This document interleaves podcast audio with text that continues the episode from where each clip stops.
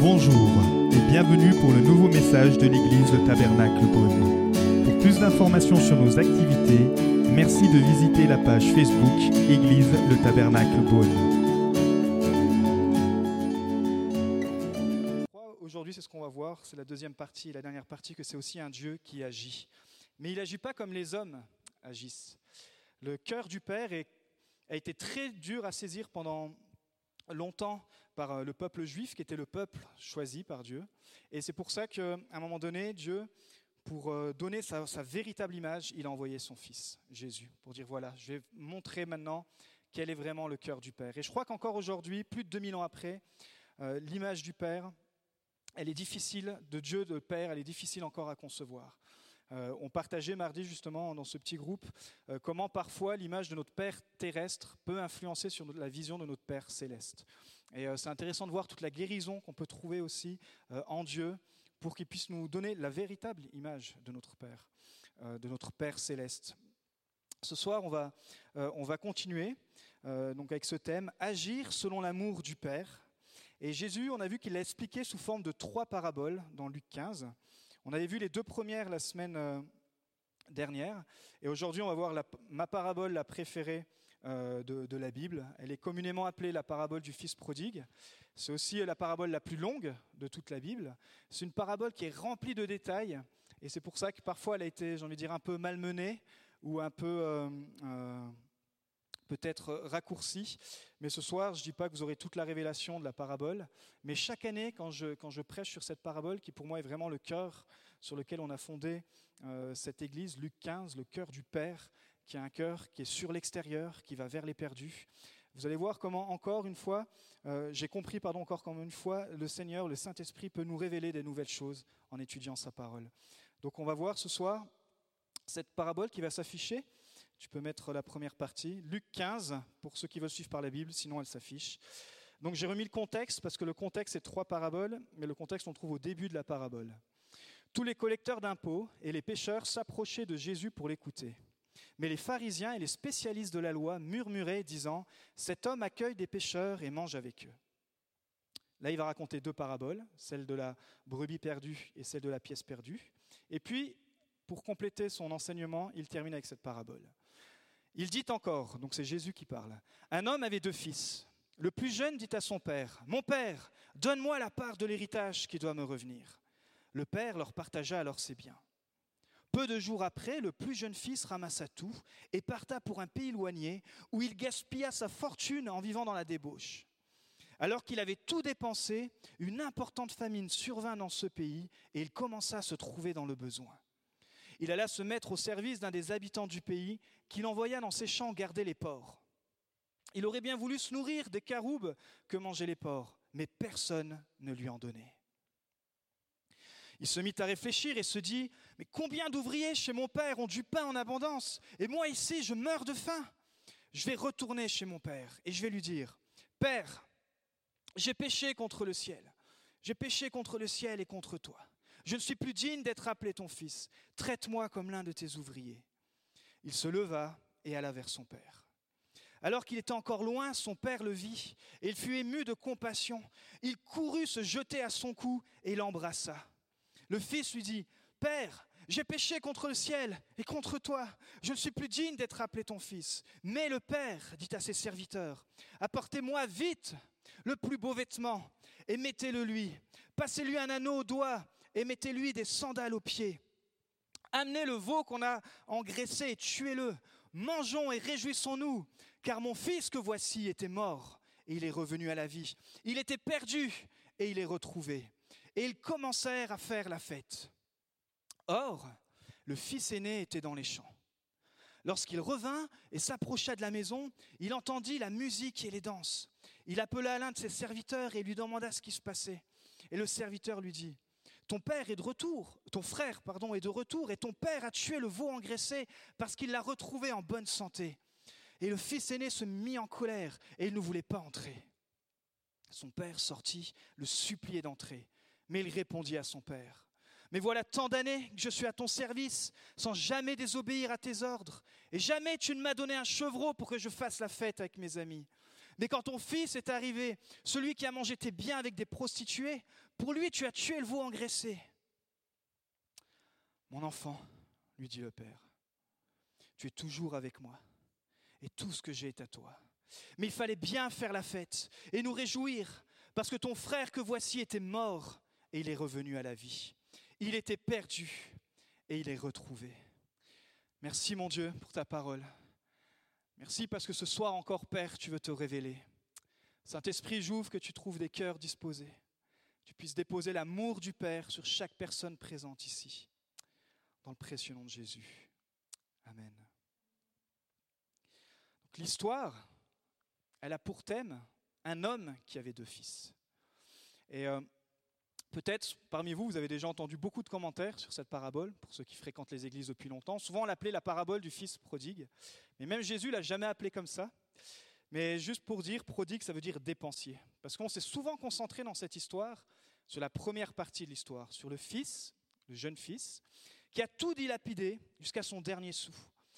Et on voit que dans cette parabole, l'accueil que va lui offrir son père, il est juste scandaleux, il est juste euh, incroyable. Son, jeune fils va se repentir, mais on voit qu'il y a un accueil rempli de grâce.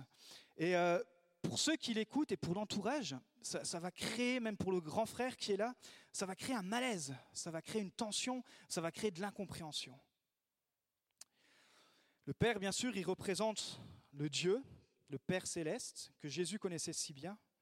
Et c'est pour ça que Jésus le décrivait comme ce Dieu compatissant, ce Dieu rempli de grâce, où les hommes sur terre avaient du mal à comprendre. Et je crois que encore aujourd'hui, moi chaque jour, j'essaie de grandir dans cette compréhension de la nature du cœur du Père. Donc il y a un auditoire de deux types de personnes qui écoutent cette parabole de Jésus.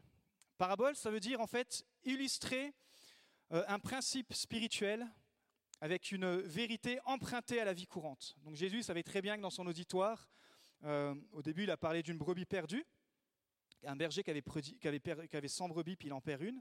Puis Jésus, il dit, ben, le bon berger va chercher celle qui est perdue. Puis après, il a continué avec la femme qui avait un collier de 10 pièces d'argent, et puis elle en égare une. Et puis, euh, elle met toute la maison sans dessus-dessous pour retrouver cette pièce. Et puis finalement, elle continue en disant qu'il y, il y a cette histoire avec les deux fils perdus. Donc d'un côté, il y a les pêcheurs et les collecteurs d'impôts qui écoutent tout cet ensemble de paraboles. Eux, littéralement, ils étaient détestés par les religieux de l'époque. Collecteurs d'impôts, pour nous aujourd'hui, on va dire, bah, c'est un métier comme un autre.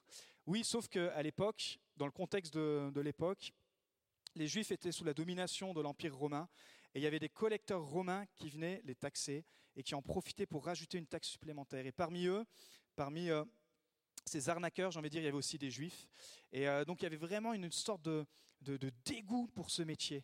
Et euh, Jésus aimait tellement les pêcheurs qu'il va en prendre un de ceux-là, un juif collecteur d'impôts, donc un collabo, le pire, pour en faire un de ses disciples qui encore aujourd'hui nous parle, puisque dans l'évangile de Matthieu, c'est ce fameux Matthieu qui a été appelé, qui s'appelait Lévi, qui a suivi Christ. Comme quoi, quand Jésus te choisit, comme Jésus touche ton cœur, tu peux passer d'une vie d'avarice, d'une vie centrée sur toi, d'une vie où tu vas euh, littéralement euh, profiter de la vie des gens, ou une vie au contraire, tu vis pour ton Dieu et pour les autres. Donc dans, euh, dans, ce public qui écoute Jésus, il y a, d'une partie ces collecteurs d'impôts, puis les pêcheurs notoires, bah, c'était toutes sortes de pêcheurs. Euh, ça, pouvait être, euh, des, ça pouvait être des voleurs, ça pouvait être des gens qui étaient immoraux, ça pouvait être toutes sortes, vous pouvez mettre tout ce que vous voulez derrière les pêcheurs. Et puis, dans, dans, ceux qui écoutent, il y avait justement les religieux, ce qu'on a lu au début, qui viennent murmurer. Les scribes et les pharisiens, c'est eux qui s'occupaient, on pourrait dire aujourd'hui, même si ça a beaucoup changé, parce qu'aujourd'hui, euh, l'Église est séparée de l'État, mais on peut dire qu'à l'époque, l'Église était fusionnée avec l'État. Et donc les scribes et les pharisiens avaient non seulement le pouvoir religieux, mais ils avaient le pouvoir politique. Et euh, ils détestaient vraiment l'enseignement de Jésus, parce que Jésus révélait leur hypocrisie. Et euh, aujourd'hui, on pourrait dire, c'est comme si Jésus euh, révélait peut-être les mauvais pasteurs qui existent dans, certaines églises, et puis qui seraient là en train de pointer le doigt sur l'hypocrisie de certains euh, pasteurs. Donc on peut comprendre que peut-être pour certains de l'époque, Jésus devait vraiment déranger. il a tellement dérangé que ce n'est pas les Romains qui ont tué Jésus, c'est les religieux juifs qui ont tout fait pour amener Jésus à la croix. C'est pour ça qu'ils murmurent et c'est pour ça que Jésus va leur adresser cette parabole. Donc dans cette histoire, dès qu'on termine ce soir sur l'histoire du, du fils prodigue, on va voir que finalement, dans cet auditoire, ils sont diamétralement opposés, mais ils ont un point commun. C'est que ce soit les pécheurs comme les religieux, ils sont autant éloignés de Dieu les uns des autres. Il n'y en a aucun qui est proche du cœur du Père. Donc, dans l'histoire qu'on vient de lire, il y a deux frères, et en fait, ils représentent les deux façons dont l'homme peut être éloigné de Dieu. La première façon, c'est par la rébellion. La rébellion, c'est le jeune cadet qui représente un peu les pécheurs rebelles un peu euh, ceux qui n'observaient justement pas la loi de Moïse, ceux qui étaient en dehors de la société, ceux qui ne suivaient pas toutes les règles de pureté comme avec les pharisiens, ceux qui pour les pharisiens avaient quitté la maison du Père pour vivre leur propre vie, euh, ceux qui vivaient dans, l'immoralité, qui tournaient le dos à la société, étaient vraiment des pécheurs. Et puis de l'autre côté, il y avait la religion. La religion, c'est représenté par le fils aîné qui, lui, représente les religieux qui écoutent. C'était les gens, bien sûr, les plus, les plus respectables. Ils priaient, ils jeûnaient, ils donnaient même la dîme. Vous savez comment on fait là? Donc ils fréquentaient les églises. Puis tout le monde disait Ouais, mais ces gens sont tellement pieux. En plus, quand ils prient, eh ben, eux, ils prient pas dans leur chambre, comme Jésus les a repris, mais ils prient dans les rues pour que tout le monde les entende. Et euh, ils font des, tellement des belles prières et ils essayaient comme ça d'impressionner euh, le peuple. Donc Jésus, quand il, fait cette quand il dit cette parabole, il répond aux moqueries. Il dit, mais qu'est-ce que tu fais Jésus là? Toi, tu es un buveur. Toi, tu manges avec les pécheurs et tu crois que tu vas nous enseigner? Et il se moquait littéralement de Jésus. Alors il va leur répondre par ces trois paraboles. Comme on a vu, et à chaque fois, ce qu'elles ont en commun, c'est qu'à chaque fois, il y a quelque chose qui a été perdu, la brebis, la pièce et les fils, et la chose a été retrouvée. Mais aussi, à chaque fois, c'est la fête. Et ce qu'il nous est dit, c'est que le cœur du Père, c'est ce qui le réjouit le plus. Il est en pleine joie, le ciel se réjouit, il y a les anges qui chantent. Euh, littéralement, c'est le dance floor sur euh, la piste euh, de danse du Père, quand il y a simplement un pécheur qui se tourne vers lui, qui dit J'ai besoin de toi. Vous savez comme on a chanté ce soir? J'ai besoin de ta grâce. Oui, je me sens trop misérable. Et moi, c'est ma prière chaque jour, dire Seigneur, je veux que chaque jour devoir dépendre de ta grâce et ne pas compter sur mes propres forces. Il y a une tension aussi parce que dans cette partie de l'auditoire, les pharisiens qui écoutent, ils se demandent si finalement ce grand frère va répondre à l'invitation. Et ce soir, on va un petit peu creuser. Euh, on a souvent pensé que cette, histoire était une histoire émotive. Je crois que pour la partie qui écoute, les pêcheurs, vous savez, il y a deux, on a dit, deux groupes. Le groupe qui écoute, les pêcheurs, les collecteurs d'impôts, oui, pour eux, c'est émotif.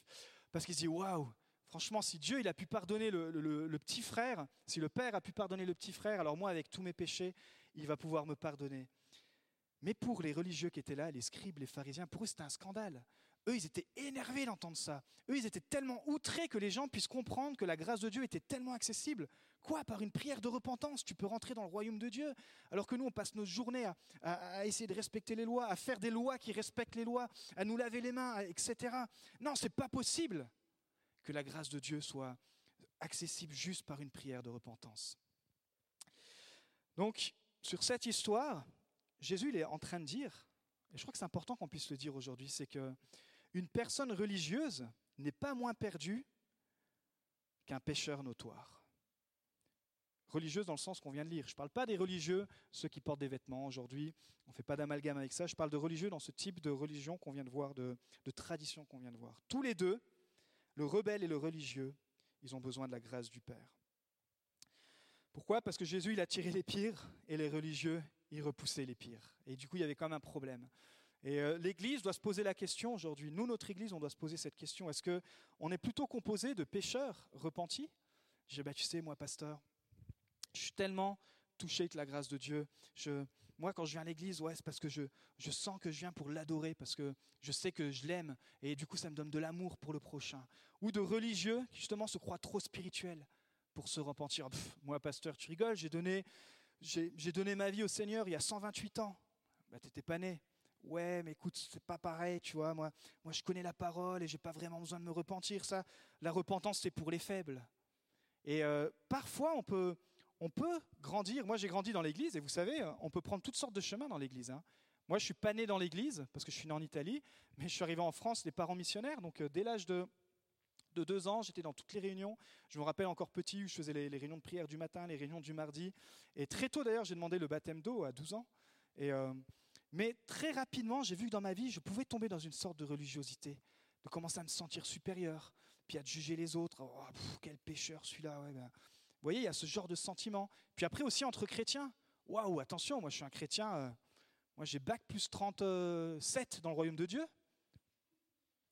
Puisque euh, mes parents... Euh, non, vous voyez ce que je veux dire. Donc, Jésus, là, cette, cette parabole, elle n'est pas adressée qu'il y a juste 2000 ans.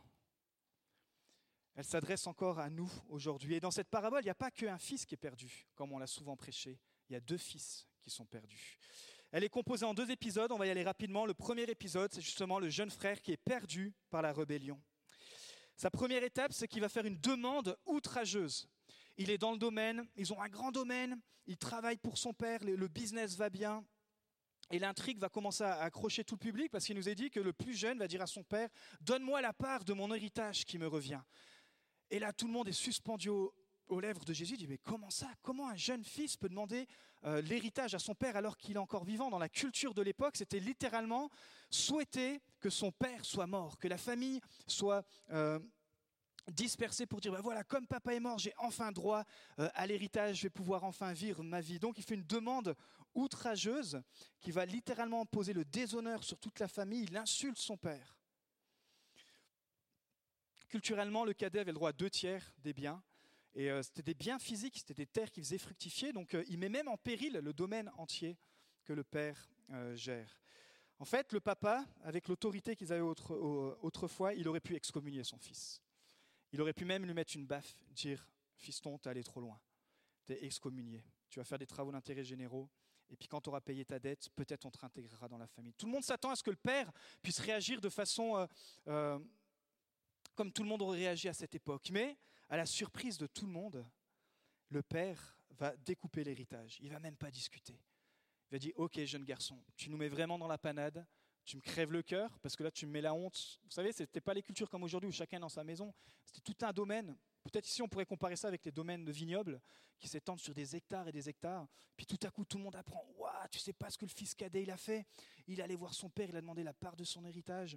Il est en train de mettre en péril le, domaine. C'est, vraiment la honte sur la famille. Le père doit vraiment être mauvais. Comment il a pu faire ça, etc. Donc il y avait comme euh, vous savez, c'était vraiment la culture de la honte hein, à l'époque. Donc, euh, il y avait quand même une honte. Puis la deuxième étape, il nous dit que ce jeune fils, on voit les motivations, il va vivre la vie de sexe, rock'n'roll, euh, drogue, fille.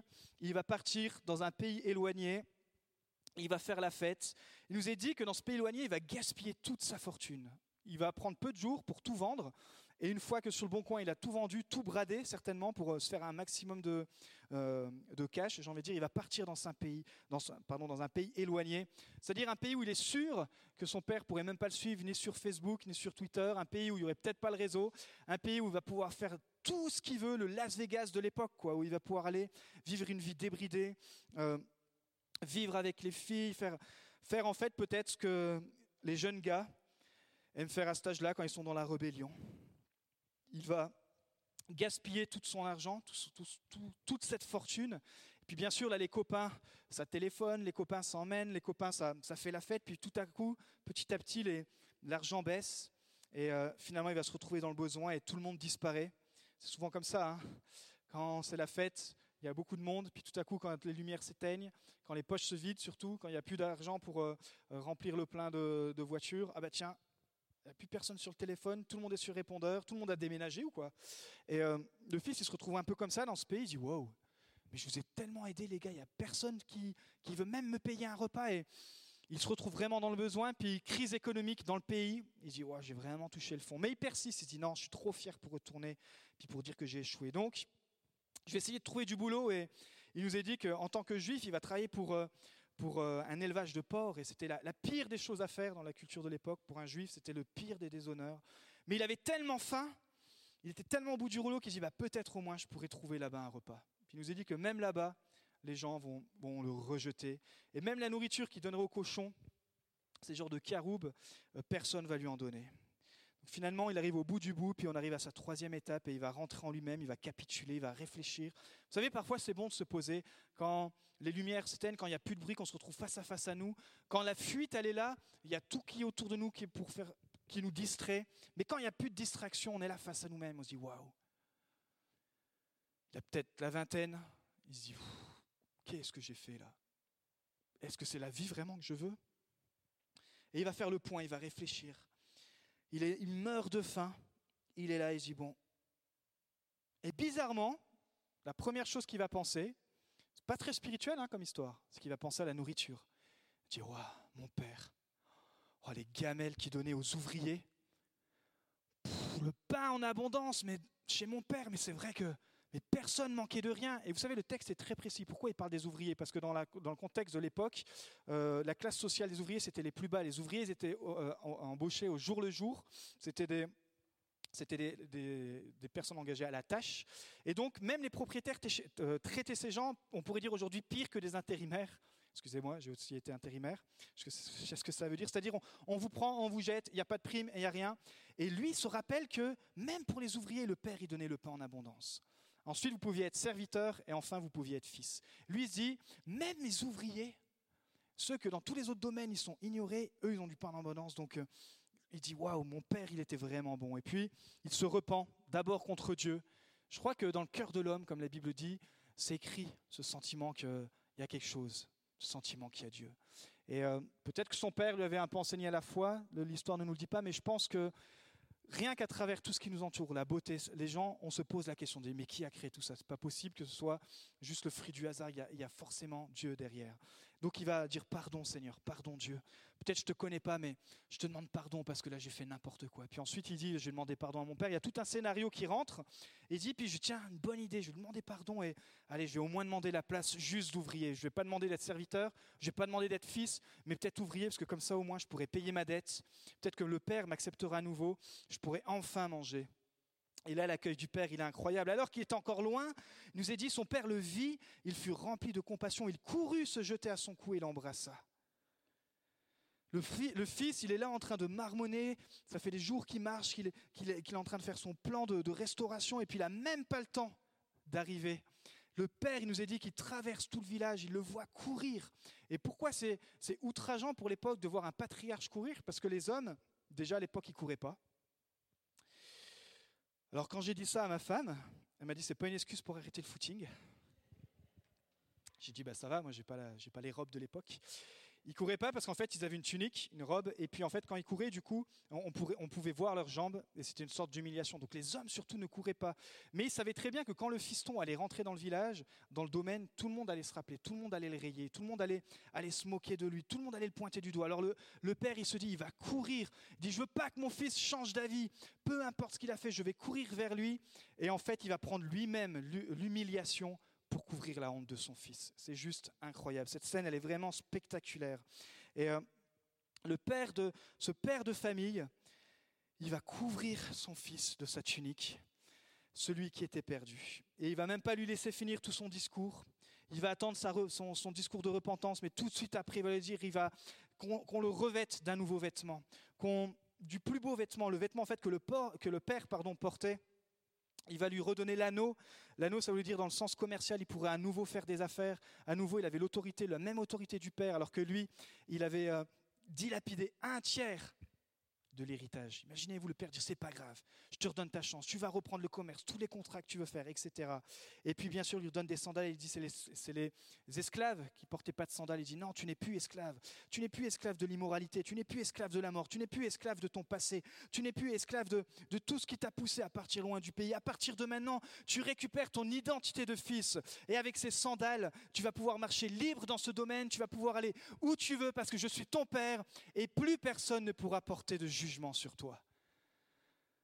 Personne dit Amen.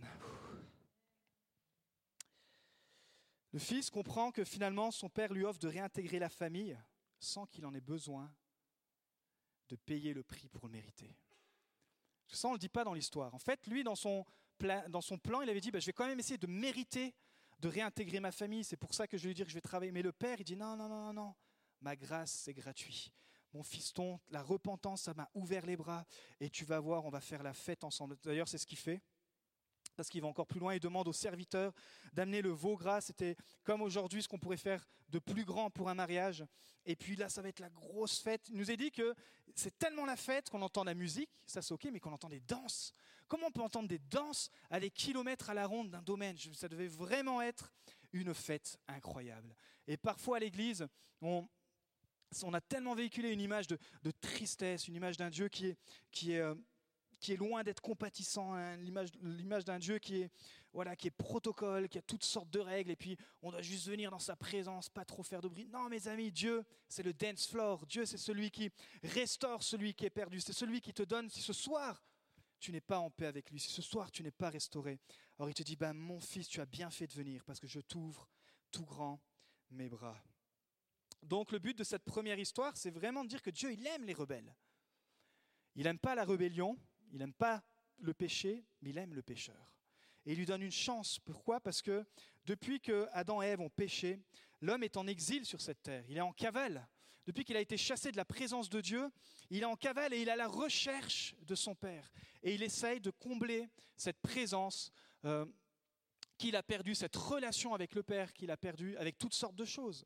Certains, ça va être avec le luxe, d'autres, ça va être avec la richesse, d'autres, comme on l'a vu avec ce jeune gars, ça va être avec... Euh, euh, avec la vie de type Las Vegas, par les biens matériaux, etc. Mais le constat, c'est que rien ne peut remplacer la présence de Dieu dans votre vie.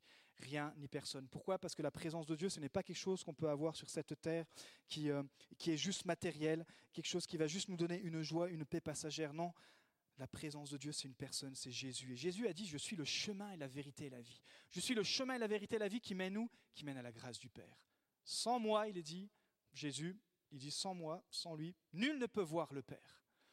Donc tu peux avoir toutes sortes de religions, tu peux être moraliste, c'est ce qu'on va voir par la suite, tu peux être une bonne personne, mais sans Jésus, c'est impossible d'être en relation avec le Père. Pourquoi? Parce que c'est lui à la croix qui a pris nos péchés, il est ressuscité, c'est bientôt ce qu'on va fêter à Pâques.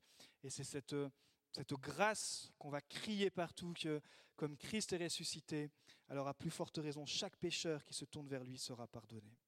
Alors comment retrouver la maison du Père? C'est peut-être ta question ce soir par la repentance, un mot qui sonne et qui fait grincer des dents. Mais la repentance, c'est métanoïa, ça veut dire faire demi-tour, c'est-à-dire autrefois je marchais selon mes voies, je marchais selon mes convictions, je marchais selon euh, mes propres plans, comme ce jeune fils, je vivais que pour moi, l'égocentrisme, mes plaisirs, mes biens, mon péché, mon, mon petit plaisir.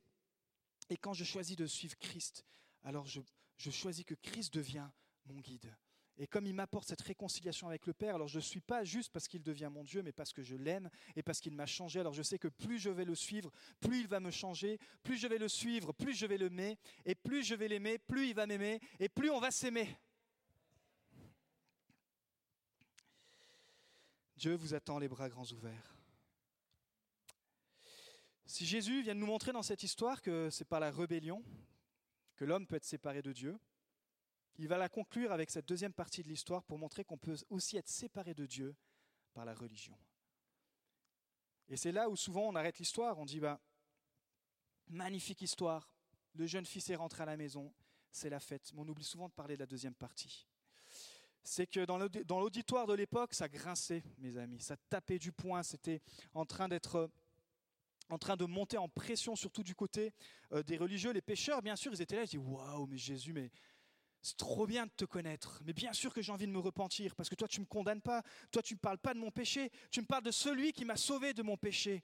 Tandis que avec les pharisiens, avec les scribes, avec la loi, c'est toutes sortes de rites. Donc eux, ils étaient là, mais comment Jésus, tu peux présenter un Père si bon? Comment tu peux présenter une grâce si accessible? Comment notre Dieu peut être plein de compassion? Il suffit juste de demander pardon. En gros, ils sont en train de dire, mais Jésus, t'es fou de parler de Dieu comme ça. Notre Père, il n'est pas si bon. Mais notre Père est bon, mes amis. C'est ce que démontre cette première histoire. Donc on va rentrer dans le deuxième, la deuxième partie, le cœur, on va dire, du message de Jésus. C'est l'histoire du grand frère qui lui est perdu pour la religion. Pourquoi? Parce qu'il nous a dit que lui, pendant tout ce temps de fête, il est en train de faire des bonnes choses. Il est au travail, il est au champ, il est dans les vignes, il est au centre commercial, il est en train de travailler. Et en plus, il travaille dur, il fait ça bien. Il travaille très très bien. Il sait qu'il a deux tiers de l'héritage et veut le faire fructifier. Mais alors qu'il rentre du travail, certainement, il doit encore penser à toutes les tâches qui lui restent, à tout, le leadership à gérer, à toutes les machines peut-être à acheter, à, tous les produits à commander. Et puis, il est là, il est vraiment dans, cette mentalité je dois travailler, je travaille, je travaille. Et il s'approche de la maison, il dit c'est bizarre, il y a de la musique à la maison j'entends de la musique, j'entends de la danse, mais qu'est-ce qui se passe? Et puis là, il y a un serviteur qui est vers lui, il lui dit, mais qu'est-ce qui se passe? Qu'est-ce qui se passe dans la maison de mon père? Qu'est-ce que c'est que cette fête? Il dit, mais pourquoi t'es pas au courant, toi, toi qui es le grand frère, mais, ton jeune frère, il est revenu et ça fait tellement de temps que ton père l'attend. Tu sais que lui, il est à chaque fois dehors et il l'attendait chaque jour et là, il est venu. Tu peux pas imaginer la fête qu'il a fait. Tu peux pas imaginer qu'il a couru pour récupérer ton frère. Il l'a couvert afin qu'il ne soit pas humilié. Et puis il l'a restauré. Tu sais quoi, ton petit frère Ça y est, il fait partie de la famille à nouveau. Il est parmi nous. C'est tellement bon de retrouver le frangin. Et puis le grand frère, il est là, il prend tout ça dans la tête. Et euh, il nous est dit que impossible pour lui, physiquement, mentalement, de rentrer participer à la fête. Peut-être si on s'imagine à sa place, on se dit ouais, le petit frère, il a quand même abusé. Le petit frère, il s'en sort bien. Un tiers, il m'a mis dans le péril. Imaginez que vous soyez l'aîné, vous vous retrouvez avec deux tiers du domaine, mais il faut que vous soyez aussi rentable que quand vous aviez, quand vous aviez tout le domaine le frangin il se part, au bout d'un moment vous, vous, voyez quelques nouvelles sur Facebook, oh purée le gars il s'éclate, il s'éclate, tout à coup vous comprenez qu'il coupe le compte parce que ça va très loin, et vous voyez, vous apprenez qu'il a tout dilapidé, puis on n'a plus de nouvelles, puis tout à coup, après des mois, des, années, on entend que le fiston il revient et, il recevra un accueil si chaleureux, mais même pire que ça. Et je ne sais pas comment j'aurais réagi, je ne sais pas comment vous auriez réagi. Mais je crois que tout le mal que son petit frère a pu causer à son père, ça avait aussi touché ce grand frère. Tout le déshonneur qu'il y avait sur la famille en tant que grand frère, il devait sentir aussi euh, porter ce déshonneur. Mais comment le père va réagir finalement à la rébellion de son grand frère? Parce que il sort et le grand frère veut pas, veut pas rentrer. Le grand frère il dit non non non non non, moi je veux pas participer, je veux pas rentrer faire la fête. Mais il nous dit que le père va sortir encore et le supplier d'entrer. Et encore une fois, pour un père patriarche de l'époque, de sortir, aller chercher son fils pour le ramener à la maison, c'était quelque chose d'humiliant. Donc en fait, le grand frère, il n'est pas en train de se rendre compte, mais il est autant rebelle que son petit frère, et son, grand, et son père est en train d'exercer autant de compassion qu'il a eu pour son petit frère. Il sort pour le convaincre, mais il va carrément s'énerver. Il nous dit qu'il va être furieux du de colère. Il va s'énerver, et pourquoi? Parce qu'on va voir, il va lui dire, il y a tant d'années que je suis à ton service, sans jamais désobéir à tes ordres. Et là, on va voir que le sentiment de ce frère aîné était rempli de colère et d'un sentiment de supériorité. Et c'est un peu la mentalité qu'avaient les religieux de l'époque. C'est quand on va pas tout comme les religieux l'ont décidé, quand on ne rentre pas tout dans la boîte, quand toutes les règles ne sont pas accomplies, quand euh, ça ne roule pas comme euh, euh, le, religieux l'avait prévu, et eh ben alors ça les met en colère. Pourquoi? Parce que la motivation pour les religieux de servir Dieu, c'est pas la passion, c'est la peur c'est la peur de Dieu. C'est je te suis, je n'ose même pas dire que je t'aime. Devant les gens, je dis que je t'aime, mais en fait, j'ai tellement peur que je fais toutes ces tâches pour essayer d'apaiser la colère de Dieu. Et puis finalement, aussi pourquoi? Parce que euh, comme il ne travaille pas par amour, mais par crainte, pardon, forcément, sa vie va être peut-être plus droite que certains, parce qu'il y a une telle crainte à ne pas déraper. Mais c'est cette mentalité-là que Jésus dénonce. Il dit en fait qu'ils évitent de faire le mal, ils évitent de mal faire pour leur propre bien et non pour le Seigneur ou pour l'amour du prochain. En fait, leur moralité leur sert d'ego. Bah, tu vois, moi je suis un chrétien 5 étoiles. Moi je jeûne 32 euh, jours par mois. J'ai même inventé des jours de jeûne. Ouais. Moi je suis vraiment un gars spirituel. quoi. Et puis tu devrais voir les pauvres comme je les aide, comme je les aime. Tout le monde dans le quartier me connaît parce que tout mon argent va pour eux. Et en fait, tout ça, c'est pour attirer l'attention sur eux. Tout ça, c'est pour dire waouh, je suis une bonne personne. Tout ça, c'est pour dire bah tu vois, tu vois. Finalement, avec tout ça, si c'est pas moi, finalement, qui suis mon propre Dieu. Donc l'autre signe, on a vu, c'est justement c'est la supériorité. Il dit mais sans jamais désobéir à tes ordres. Pourquoi? Parce que ce type de religion qui se fait où notre image de soi, où l'image de soi est basée sur le travail accompli, sur la moralité, sur l'appartenance à une élite. Ils ne peuvent pas pardonner les autres parce qu'ils se sentent supérieurs. Et ça, ça peut être un, un des points quand on grandit dans la foi où petit à petit on a l'impression qu'on fait partie de, ceux qui sont sauvés, puis les autres qui sont perdus, et que tout à coup notre compassion elle commence à, faiblir, et puis qu'on n'a même plus d'amour pour, euh, pour peut-être ceux qui vont trébucher, alors que nous on trébuche, mais comme personne ne le voit, bah forcément on se sent supérieur, et les, relations peuvent être aussi très conflictuelles, on a du mal peut-être à pardonner. Et puis la dernière caractéristique de cet esprit religieux, c'est l'esprit de condamnation et de culpabilité. Il dit jamais, à son père il parle, hein, lui qui est censé respecter Dieu, Tu ne m'as donné un chevreau pour que je fasse la fête avec mes amis, mais pour lui, se débaucher, pour lui, tu as tué le veau engrassé. Donc en fait, l'esprit religieux, il va toujours pointer sur les péchés des autres. Il va toujours voir la paille chez l'autre. Il va jamais voir la poutre, hein, parce que lui, euh, attention. Euh, et c'est pour ça que Jésus, alors que ces pharisiens étaient là, ces scribes étaient là, il était en train de leur dire que, voyez un peu vous, votre métier, c'est de rappeler aux autres leurs péchés. C'est de rappeler combien ils sont condamnés par la loi. En fait, le grand frère se prend littéralement pour Dieu. Et euh, c'est ça le plus grand des péchés quand on rentre dans un système de, de religiosité. Et je crois que c'est un danger qui peut encore guetter tous les croyants. C'est de, venir à l'église ou dans d'autres structures, ou même en dehors de l'église, et de faire des choses pour Dieu, non pas premièrement parce qu'on aime Dieu, mais par devoir, comme ce grand frère, ou par peur, ou euh, pour être bien vu, ou euh, pour, euh, pour attirer l'attention des autres. Et finalement, notre relation avec Dieu le Père, elle est inexistante. Ce qui compte, c'est moi, c'est l'image de moi. Et attention, il faut que je sois un bon chrétien. Et attention, il faut que je sois un, un chrétien très religieux. Un bon test que je, fais assez souvent et qu'il est bon de se faire. Écoutez-vous prier. Écoutez-vous prier. Vous enregistrez pendant peut-être deux, trois jours. Écoutez vos prières. Écoutez-vous prier.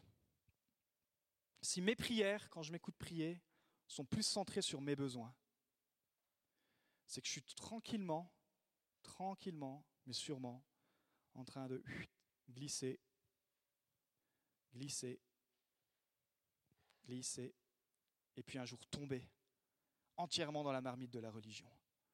Mais Seigneur, regarde-moi, et puis si, et puis je m'apitoie, et puis mes besoins, et puis si. Le bon combat pour ça, c'est ce que le Seigneur nous a enseigné, c'est la reconnaissance. Donc moi, à chaque fois que je vois que je commence à prier plus sur mes besoins à moi, sur le moi, sur mon égocentrisme, je dis waouh, il faut que je me ressaisisse. Allez, on met un pas vers la reconnaissance. Seigneur, aujourd'hui, je ne sens pas te louer. Faut lui dire. Hein. Quand tu lis les psaumes, c'est ce que David disait. Il dit c'est dur au boulot, c'est dur dans mon couple, c'est dur avec les collègues, c'est dur. Oh, stop, oui. Mais merci Seigneur, parce que tu m'as donné la vie. Merci Seigneur parce que j'ai le souffle. Merci Seigneur parce que tu es l'éternel relationnel. Merci Seigneur parce qu'en toi je trouve la paix. Merci Seigneur parce que ta parole me parle. Merci Seigneur parce que quand je te prie, non seulement tu m'entends, mais tu me réponds. Merci parce que peut-être tu veux faire travailler ma patience. Merci Seigneur parce que tu es en train de m'ouvrir l'horizon, que je suis peut-être trop centré sur, etc., etc.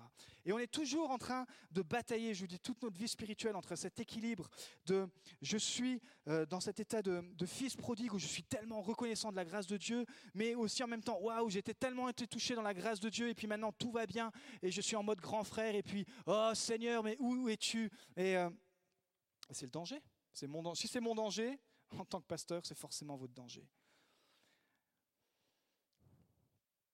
Notre communication avec Dieu, c'est ce qui est le plus important. L'histoire se termine et l'auditoire se pose toutes sortes de questions. Est-ce que les frères vont faire la paix? Est-ce que finalement le grand frère, il va capituler et il va aller voir le petit frère Est-ce qu'il va rentrer dans la fête? Est-ce que tout va s'arranger? Est-ce que il va demander pardon lui aussi à son père? Ou est-ce qu'il va enfin se réjouir? Mais Jésus ne donne pas la réponse. Il ne donne pas la fin de l'histoire. Pourquoi? Parce qu'il lance en même temps une invitation. Il lance une invitation à son public religieux qui est là et il dit voilà. Ils se sont reconnus, hein, typiquement dans le frère aîné, tous les religieux qui étaient là, ils se sont reconnus parce qu'ils se sont dit waouh, Comment tu nous as démasqué, Jésus? Mais Jésus, il est bon. Il dit Oui, mais je vous démasque, mais pas pour vous condamner. Je vous démasque pour vous ouvrir la porte du Père. Est-ce que vous allez rentrer, participer à la fête? Non pas parce que vous le méritez par vos bonnes œuvres, non pas parce que vous êtes justement trop bon. Le problème, en fait, des religieux, c'est qu'ils sont trop bons. Ils sont trop bien. Ils sont trop gentils. Ils sont trop généreux. Et du coup, le trop, le trop, eh ben, les gars, ils se prennent pour Dieu. Et ils sentent plus le besoin pressant d'avoir un sauveur et d'être sauvé par euh, Jésus. Les frères aînés, dans ce, type, de religion, ils obéissent au Seigneur dans l'espoir d'un bénéfice et non parce qu'ils aiment Dieu. Ils pensent se sauver eux-mêmes et du coup, ils ne pensent pas avoir besoin de Jésus. Ils se mettent donc à la place de Dieu et c'est ça le plus grand des péchés, seul sauveur et Seigneur. Ils sont tout autant pécheurs que ceux qui pensent se sauver eux-mêmes en ne suivant aucune règle et aucune moralité. En conclusion, je termine. C'est vraiment l'histoire, cette parabole des deux fils perdus. Et je crois que dans notre vie, on, peut tous se reconnaître entre ces deux frères. Dans le premier épisode, le cadet montre sans hésitation que c'est une personne qui est loin de Dieu, parce que littéralement il a humilié sa famille, il vit dans la débauche, c'est très facile de dire, lui il est loin de Dieu, lui il a vraiment besoin de Dieu. Ah bah, si c'est pas Dieu qui va le sauver, lui, on va, je sais pas ce qu'on va en faire. Mais malgré tout, lui, il revient à la maison et il rentre dans la maison. Il fait la fête, il reçoit l'amour du Père, il reçoit la grâce. Il comprend que il est allé trop loin et il comprend surtout qu'il est loin de Dieu. Dans le deuxième épisode, c'est le portrait de l'homme qui est justement, comme on disait, trop bon travailleur, qui suit les règles conventionnelles, mais qui refuse de participer à la fête que son Père organise. Pourquoi? Parce que Jésus montre qu'on peut être éloigné de Dieu, même en suivant à la règle ces lois dictées par la Bible. Vous pouvez brandir la Bible, vous pouvez sortir des versets par cœur, vous pouvez faire tout ce que vous voulez avec ce livre. Il y en a un qui sait si vous êtes en relation personnelle avec lui. C'est Dieu. Et un autre moyen de le savoir, c'est quoi? C'est les fruits. Est-ce que dans le scandale, on ouvre nos bras. Est-ce que nous, en tant qu'Église, on, est prêt à ouvrir nos bras pour que chaque personne qui ne croit pas en Dieu puisse rentrer dans ce lieu et recevoir la paix en Jésus-Christ? Oui, parce que nous, on a voulu fonder notre Église sur euh, Luc 15, qu'il n'y a personne qui est trop loin de Dieu, comme cette brebis qui était égarée. Non, il n'y a personne qui sera trop loin. Jésus va laisser les 99 qui n'ont pas besoin de lui pour aller chercher celle perdue. Il y a tout le monde qui a une valeur aux yeux de Dieu. C'est comme cette pièce qui était abîmée, qui était perdue par cette femme. C'est le cœur maternel de Dieu. Cette femme, elle a mis tout ce qui est en son pouvoir pour retrouver cette valeur. A, cette pièce, elle l'a nettoyée, elle l'a remise à sa place. Pourquoi? Parce que peu importe tout ce qui a été dit sur ta vie, peu importe aussi loin que tu as pu aller, peu importe ce que tu as fait de ta vie, Dieu dit, moi je vois la valeur parce que je t'ai créé parce que tu as été créé à mon image. Et peut-être la vie t'a abîmé, peut-être les gens t'ont abîmé, mais moi quand je te vois, je vois quelqu'un que je peux racheter, quelqu'un que je peux restaurer. Je vois un trésor comme nous l'avons chanté tout à l'heure. Et puis avec cette, dernière histoire, bah, la, chute, elle est vraiment troublante parce que c'est le mauvais fils qui va se repentir et qui va rentrer à la maison, qui va être en relation avec Dieu. Et puis le bon fils, finalement, on ne sait pas. Il y, a cette il y a ce suspense qui est là. Et je crois que ce soir, ce suspense, il est aussi peut-être pour ta vie. Peut-être, euh, j'ai noté, qui a besoin de savoir cela, finalement Pourquoi on prêcherait ce genre de, de paraboles où tout le monde disait à la base c'était des paraboles pour l'évangélisation? Pourquoi? Parce que les deux frères, ils représentent vraiment deux façons dont l'homme peut être éloigné de Dieu, comme j'ai dit, par la rébellion ou par la religion. On va simplement terminer avec la prière. Nous espérons que vous avez apprécié le message de cette semaine. Pour plus d'informations sur notre Église, merci de visiter la page Facebook Église le Tabernacle Brune.